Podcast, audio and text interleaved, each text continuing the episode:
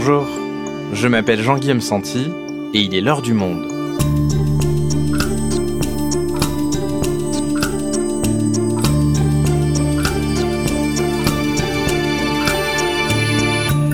Aujourd'hui, direction Calais dans les Hauts-de-France, une ville qui depuis près de 30 ans accueille les espoirs, souvent déçus, de milliers de migrants qui rêvent de rejoindre clandestinement le Royaume-Uni.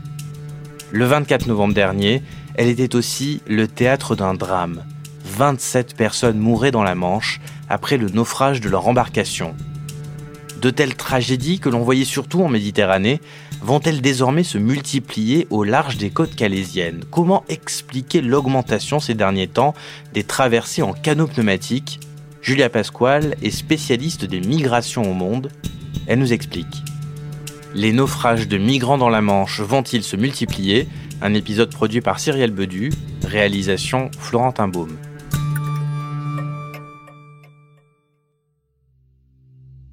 Nous sommes dans la nuit du 24 au 25 novembre dernier, devant le parc Richelieu de Calais, près du port de la ville.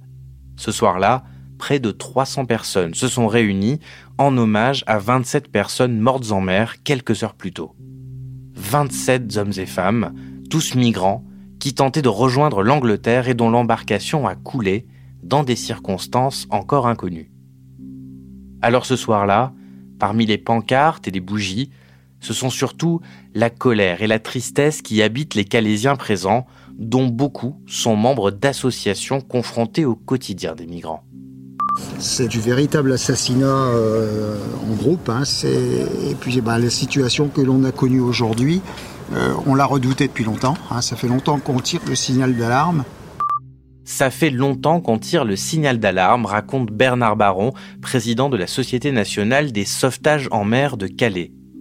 Alors depuis quand exactement les bateaux de migrants se sont multipliés dans la Manche au point d'alerter les sauveteurs?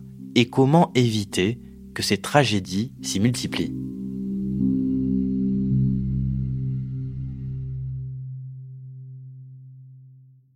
Julia, pour commencer, est-ce que tu peux revenir avec nous sur ce qui s'est passé ce 24 novembre au soir? Qui était à bord de l'embarcation qui a chaviré au large de Calais? Alors euh, pour l'instant, ce qu'on sait, c'est que parmi euh, les 27 euh, victimes se trouvait une majorité de Kurdes originaires d'Irak, mais certainement aussi d'Iran. L'identification des victimes est, toujours en cours. On sait aussi qu'il y a deux survivants qui ont été secourus et il s'agit d'un Kurde d'Irak et d'un Somalien. Il y a peut-être d'autres victimes euh, dont les corps n'ont pas encore été euh, retrouvés, puisque apparemment il y avait une trentaine de personnes à bord de l'embarcation qui a naufragé. Alors qu'est-ce qu'on sait sur les circonstances de ce drame? Pourquoi ils étaient partis ce soir-là pour l'Angleterre? A priori, ils étaient partis euh, ce jour-là parce que la météo était favorable aux traversées. Euh, depuis que le, phénomène des traversées euh, maritimes euh, se développe, il y a des, ce qu'on appelle des fenêtres d'opportunité météo. Donc, les passeurs attendent que la mer soit calme pour organiser des traversées. Mais c'était le cas ce jour-là. On sait aussi qu'un bateau de pêche a signalé au, centre de secours que l'embarcation euh, se trouvait euh, en détresse. Les personnes étaient vraisemblablement déjà euh, à l'eau. On ne sait pas exactement encore les circonstances de ce naufrage, mais a priori, le canot pneumatique se serait dégonflé et les personnes se seraient retrouvées à l'eau. Parce que ces embarcations-là, tu viens de nous le dire, donc ce sont souvent des, des canots pneumatiques de mauvaise qualité, c'est ça? En règle générale, les canots qui tentent la traversée sont euh, ce qu'on appellerait nous euh, des zodiacs, mais en fait ce ne sont pas du tout des zodiacs, ce sont des canaux pneumatiques fabriqués le plus souvent en Chine, qui sont de mauvaise facture. Certains euh, n'ont aucun point d'amarrage, ils sont équipés de moteurs la plupart du temps qui ne sont pas assez puissants. le fond de ces bateaux est souple et peut céder sous le poids des personnes qui embarquent à bord.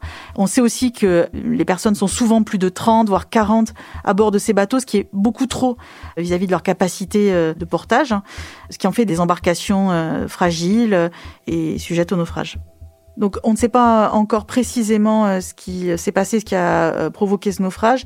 Et de toute façon, une enquête est en cours qui a été ouverte au parquet de Paris pour déterminer les circonstances du drame.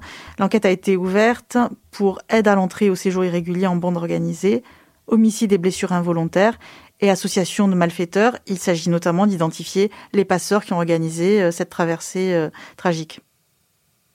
Julia, il s'agit du naufrage de migrants le plus euh, meurtrier dans la Manche, alors dans, la mer du Nord, hein, pour être plus précis. On était plus habitué à voir ce type de traversée en Méditerranée. C'est devenu plus fréquent maintenant que les migrants aillent en Angleterre par la mer? Le phénomène des traversées maritimes, euh, il a littéralement explosé depuis 2018. Euh, on est passé de quelques centaines à plusieurs euh, dizaines de milliers de traversées. Rien qu'entre 2020 et 2021, euh, le nombre de traversées effectives a triplé. On était à autour de 8400 traversées en 2020 et en 2021, depuis le début de l'année, on est à plus de 26 000 traversées. Donc on est passé de plus de 8400 par an sur 2020 à 26 000 en 2021 et l'année est toujours pas finie. C'est énorme. Comment expliquer cette explosion? Parce qu'on était habitué à cette image du migrant plutôt qu'ils se cachent dans un camion pour passer en Angleterre, mais pas à des traversées par la mer. Ce qu'on constate depuis euh, des années euh, à Calais, c'est qu'il y a une sécurisation euh, importante du port de Calais et du tunnel sous la Manche. Avant, les personnes migrantes, effectivement, se cachaient dans des camions, des camions qui après se dirigeaient vers le port ou vers le tunnel sous la Manche. Compte tenu de cette sécurisation euh, accrue, grâce à des moyens techniques euh, de détection des personnes dans les camions, euh, ou grâce à tout simplement des barrières surmontées de barbelés, les personnes bah, ont cherché à, à trouver d'autres voies de passage. Et c'est ce qui explique, a priori, la création de cette voie maritime depuis 2018. Et puis, si elle a si rapidement augmenté, c'est aussi parce qu'il y a un effet Covid. On sait qu'en 2020, du fait de l'épidémie, il y a eu une mise à l'arrêt, on va dire, des transports euh, routiers et aériens. Et donc les personnes, pour euh, passer en Angleterre, euh, d'une certaine manière, n'avaient d'autre choix que d'emprunter ces embarcations pneumatiques à travers le détroit du Pas-de-Calais. Donc la voie terrestre se tarit, il y a un report sur la voie maritime, la demande augmente et donc l'offre se crée en face avec les réseaux de passeurs qui vont avec?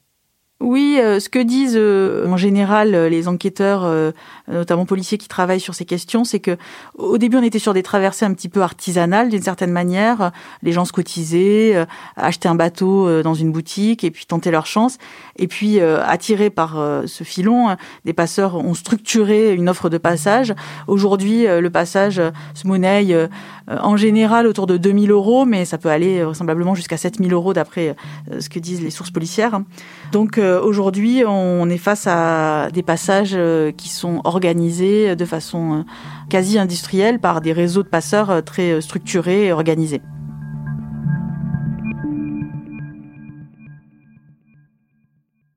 Julien, on va essayer de comprendre pourquoi maintenant, que ce soit par voie ferrée, routière ou maritime, les migrants veulent rejoindre le Royaume-Uni. Pourquoi ce pays est-il privilégié? Ce qu'on constate quand on discute avec les gens qui sont euh, présents dans les campements à Grande-Sainte ou euh, à Calais, c'est que souvent ces gens-là veulent aller en Angleterre parce que ils ont des raisons de croire que euh, leurs opportunités de vie quelque part seront meilleures outre-Manche. ça s'explique de plusieurs façons. parfois, ce sont des gens qui parlent anglais. Ils pensent que dans un pays anglophone, ils auront plus de chances de s'en sortir. Parfois, ils veulent aussi rejoindre une communauté.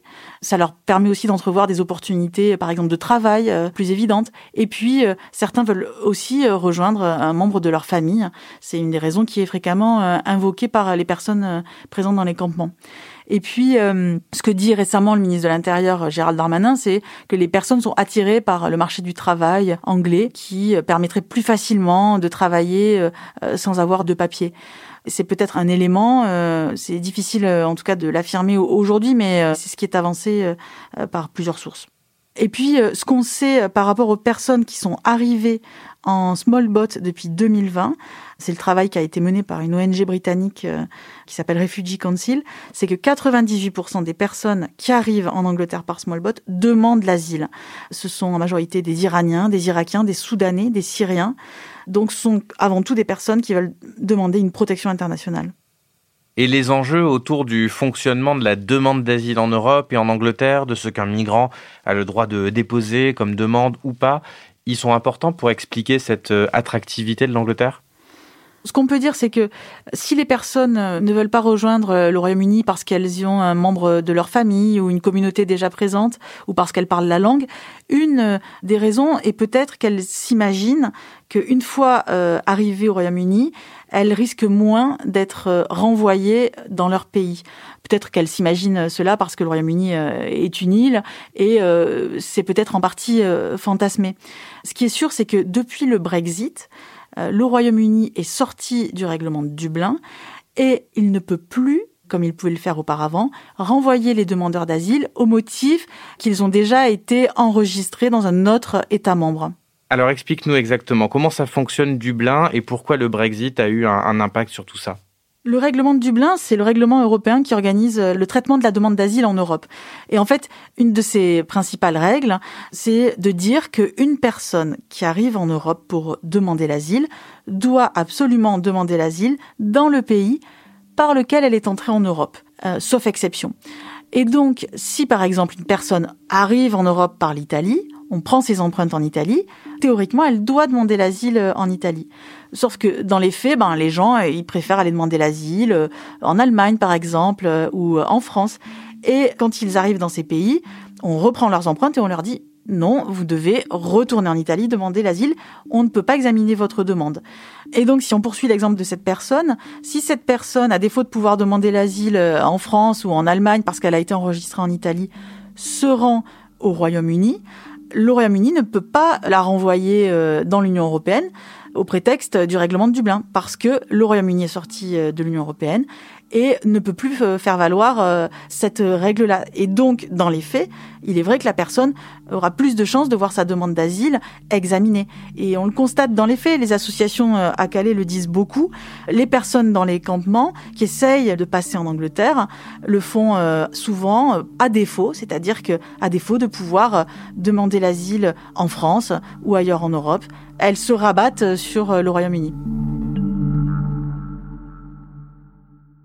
D'accord, donc quelque part, le Royaume-Uni, c'est devenu la dernière chance des Dublinais. On peut le dire effectivement que à Calais se retrouvent beaucoup des perdants du système d'asile européen. Julia, depuis quelques jours, on a pu voir que ce drame met en difficulté le Premier ministre britannique Boris Johnson, qui avait eu un discours très offensif sur l'immigration quand il faisait campagne sur le Brexit. Pourquoi? Cette situation euh, met euh, le gouvernement britannique dans l'embarras parce que une des promesses, euh, une des principales même promesses du Brexit, c'était de dire euh, votez pour le Brexit et on va renforcer le contrôle des frontières, on va mieux maîtriser l'immigration qui est en hausse depuis l'élargissement de l'Union européenne. Et on se rend compte finalement aujourd'hui, avec ce phénomène des traversées, que la promesse n'est pas au rendez-vous. Et donc effectivement, d'un point de vue interne, ça met le gouvernement britannique dans l'embarras par rapport à son électorat. Mais on est d'accord que ça ne veut pas forcément dire qu'en valeur absolue, il y a plus de migrants qu'avant. Non, pas du tout. Euh, d'ailleurs, si on regarde euh, le nombre de demandes d'asile euh, en Angleterre, on est entre 30 et 40 000 demandes. On n'atteint pas les 40 000 demandes d'asile sur une année. Ce sont des chiffres finalement assez limités. Donc il n'y a pas une explosion de l'immigration en Angleterre depuis le Brexit. Ce serait faux de dire cela. En revanche, ce qu'on peut dire, c'est que une partie de cette immigration est beaucoup plus visible. C'est-à-dire qu'un migrant qui passe en Angleterre en se cachant dans un camion, personne ne le voit et ça reste très discret.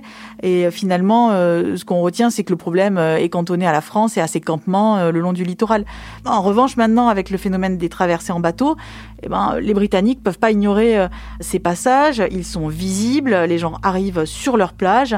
Personne ne peut plus ignorer ce phénomène et les risques qui sont rattachés. Et ça aussi, ça rend ce sujet politiquement très inflammable et très sensible. On fait face à un phénomène très périlleux. Et alors comment est-ce que Boris Johnson réagit pour essayer de tenter de sauver la face? Depuis plusieurs semaines, euh, ce qu'on observe, c'est euh, que le Royaume-Uni hausse le ton euh, vis-à-vis de la France par rapport à ce phénomène des traversées maritimes. Les Britanniques accusent à demi-mot les Français de ne pas faire assez pour empêcher les traversées. Et en parallèle de ça, euh, ils évoquent euh, plusieurs scénarios, celui d'organiser des refoulements euh, de bateaux en mer, c'est-à-dire de repousser les embarcations et de les renvoyer vers la France, ce qui serait non seulement très dangereux, mais en plus totalement contraire au droit international, au droit maritime et également à la Convention de Genève relative au droit d'asile. Et puis, on sait aussi que le gouvernement britannique est en train de faire examiner une loi euh, qui euh, rendrait beaucoup plus difficile pour les personnes arrivées en bateau de demander l'asile en Angleterre. Une fois de plus, euh, on n'est pas certain que cette loi soit très raccord avec la Convention de Genève qui organise le droit d'asile. Donc on voit bien qu'il y a côté anglais un, durcissement, en tout cas une posture plus dure. En témoigne par exemple la lettre qui a été envoyée par Boris Johnson à Emmanuel Macron et qu'il a rendu public sur Twitter le 25 novembre suite au naufrage. Propose dans cette lettre euh, à la France de reprendre tous les migrants arrivés en bateau en Angleterre. Évidemment, euh, proposition que la France a qualifiée d'indigente et qu'elle a balayée d'un revers de main, ce qui a accentué la brouille diplomatique entre les deux pays, puisque euh, une réunion se tenait dimanche à Calais pour évoquer les traversées de la Manche et le Royaume-Uni a été désinvité de cette réunion où se sont retrouvés plusieurs ministres de l'Intérieur européens.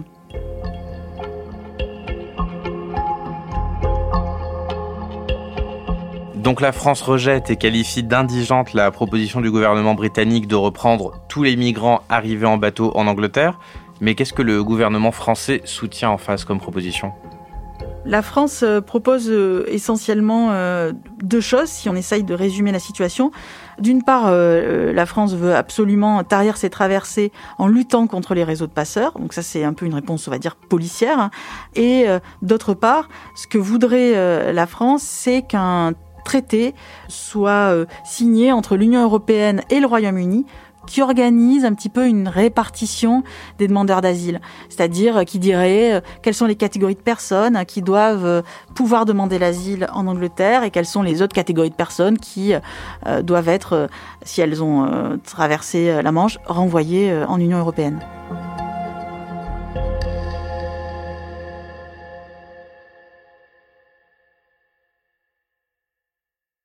Y a un autre interlocuteur, Julia, dont on n'a pas parlé puisqu'on a parlé des États. Là maintenant, ce sont euh, les ONG qui sont présentes à Calais depuis de nombreuses années et confrontées au quotidien de tous ces migrants. Qu'est-ce qu'il faudrait faire pour elles pour euh, éviter d'autres drames de ce genre? Ce que disent euh, la plupart des personnes qui sont engagées sur le terrain à Calais ou à Grande-Sainte, c'est qu'il faudrait organiser un meilleur accueil des personnes en France pour éviter de les pousser d'une certaine manière euh, vers le Royaume-Uni. Elles disent aussi qu'il faut euh, absolument organiser des voies légales de migration vers le Royaume-Uni, c'est-à-dire bah, par exemple permettre à un jeune mineur qui veut rejoindre euh, un de ses parents au Royaume-Uni de le faire de façon légale et sûre plutôt que d'entreprendre une traversée de la Manche. Elles disent aussi ces associations qu'il faudrait suspendre l'application du règlement de Dublin pour permettre aux personnes qui sont en errance en Europe et qui euh, ont déjà leurs empreintes enregistrées dans un pays où elles ne veulent pas demander l'asile, ou bien qui ont demandé l'asile dans un pays et dont la demande a été rejetée, permettre à ces personnes de redemander l'asile dans un autre pays, de refaire examiner une demande de protection internationale afin qu'elles sortent euh, d'une situation d'errance et qu'elles n'aient plus le sentiment que euh, leur seul échappatoire, c'est de se rendre au Royaume-Uni. Merci Julia. Merci Jean-Guillaume.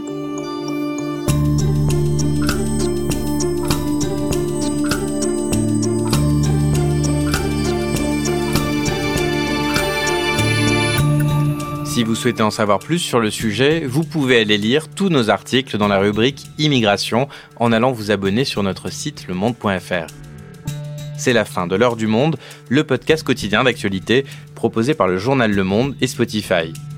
Pour ne rater aucun épisode, vous pouvez vous abonner gratuitement au podcast sur Spotify ou nous retrouver chaque jour sur le site et l'application lemonde.fr. Si vous avez des remarques, des suggestions ou des critiques, n'hésitez pas à nous envoyer un email à l'heure du monde. L'heure du monde est publiée tous les matins du lundi au vendredi. On se retrouve donc très vite. À bientôt.